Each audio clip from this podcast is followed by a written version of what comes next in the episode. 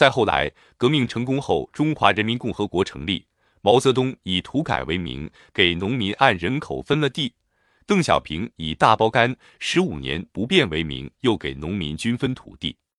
中国的第三代领导则是萧规曹随，向农民宣布了土地家庭承包权三十年不变的政治承诺。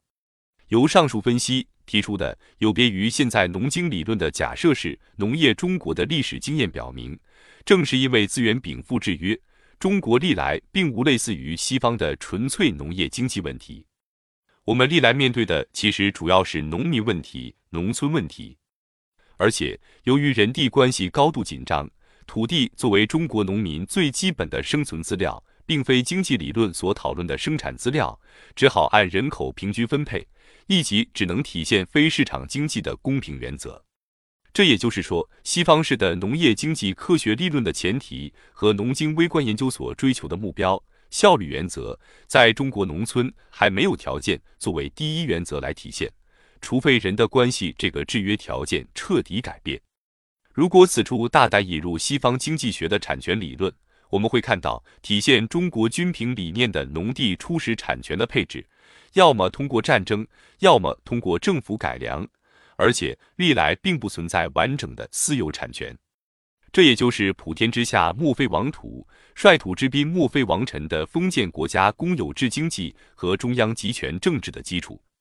二、基本体制矛盾与农产品购销问题。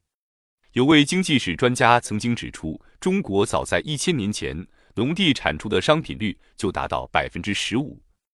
近年来，有关农户统计的研究表明，我国仍有百分之五十的小农，其土地产出的商品率为零；还有百分之三十小农的商品率低于百分之三十。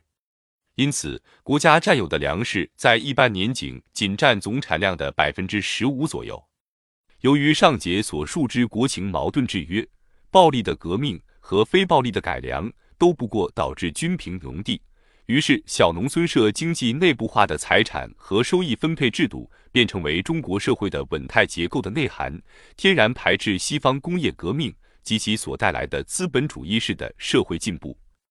到中华人民共和国成立时，西方通过两次世界大战完成资源瓜分，中国的确已经没有任何余地了，且周边地缘政治环境险恶，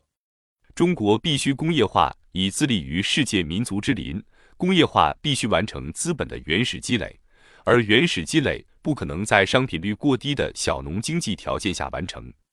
新中国成立初期，四亿农民向五千万城市人口提供农产品。还没问题。一九五零年，通胀危机缓解之后，经济复苏，并且在朝鲜战争带动需求的拉动作用下进入高增长，随即出现大量农村劳动力进城，开展基本建设。两千万劳动力进城支援工业建设，突然增加百分之四十至百分之五十的城市商品粮高消费人口，就突然产生了农产品供给不足的问题。更何况，在劳动力过剩的小农经济条件下，农民进行积累的方式是劳动替代资本投入，这使城市工业品几乎占领不了农村市场，工农两大部类无法实现交换。于是，中国人进行了一次史无前例的高度中央集权下的自我剥夺，在农村推行统购统销和人民公社这两个互为依存的体制，在城市。建立计划调拨和科层体制，通过占有全部工农劳动者的剩余价值的中央财政二次分配，投入以重工业为主的扩大再生产。我们以最短的时间跨越了原始积累阶段，形成了国家独立所必须的工业经济基础。这个从二十世纪五十年代初到七十年代末的特殊历史阶段，由于人人奉献，天下为公，故被称为英雄时代。这个时代给我们留下的，不仅是数以万亿计的以全民所有为名的资产，供后人以各种名义再分配和重新占有，而且是一个城乡分割、对立矛盾的二元体制。关于这方面的论述以汗牛充栋，本文不赘述，仅就这个基本体制矛盾对农村经济发展的制约做以下分析。农经权威人士杜润生十年前指出。八亿人给两亿人搞饭吃的局面不改观，中国的农业没出路。套用现代西方经济学的概念来解释，城市农产品需求是国家保障的、高度集中的，需求弹性很小；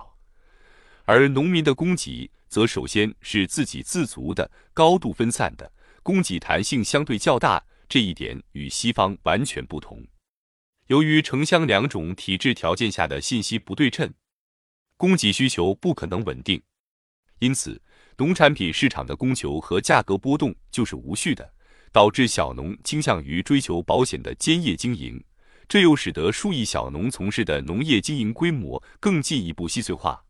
转而不成规模又更加放大市场波动。二十世纪八十年代小农经济恢复以来出现的三次农产品供给相对过剩并呈周期性表现，即可被例证。不仅如此，随着农村人口的增加，农地对农民的生存保障功能日益增强，生产功能日益减少。无论是现代科技等新的要素投入，还是政府的价格政策，其效益不仅都融化在小农经济的汪洋大海之中，而且往往适得其反。因为这种投入中隐含着的是政府补贴，显然任何政府都补不起如此庞大的处于半失业状态的中国农业人口。有人极而言之，中国无农场，美国无农民。欧美国家一贯尽力维护本国通过历史上的殖民地战争掠夺的资源，尤其重视保护与生态相关的农业资源，并不允许农场主充分利用，而且都是以财政补贴休耕限产的。近年来的 WTO 和乌拉圭回合农业谈判显然操纵在西方手里。如果再考虑到我国小农从事的细小农业面临的国际大农的竞争，二十世纪三十年代地处人间天堂的苏杭小农，在国际农产品冲击之下的大量破产，当属前车之鉴。本节分析也可以提出一个假设，我们姑且称之为中国农业的哥德巴赫猜想。如果一加一等于二的问题在数学领域中是女王王冠上的钻石，那么一个小农加一个小农是否等于两个小农，以及是否就是规模经营的问题，则至今是阻碍中国农经研究成为科学的最大难题。过去我们在生产力水平低下的情况下，通过农业集体化方式搞规模经营，结果是一加一小于二。因为无论是一厨加一连，还是一个小农加一个小农，都不是生产关系的进步。